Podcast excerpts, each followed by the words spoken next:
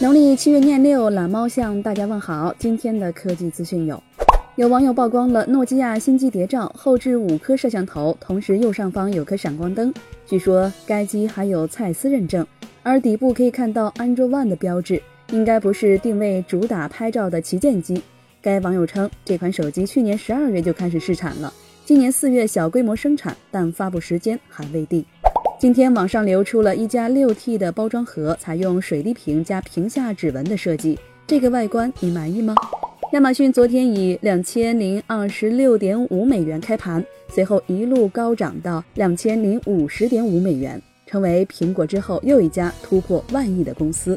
八月三十一号，中国移动正式停止销售四 G 飞享八元套餐。对此，移动方面发文称，因扩大用户通信需求快速增长。部分产品已经无法满足需求。iPhone U2 真机谍照今天曝光，采用6.26寸真全面屏、电驱动升降双摄像头，后置三摄加指纹识别，运行安卓9.0系统。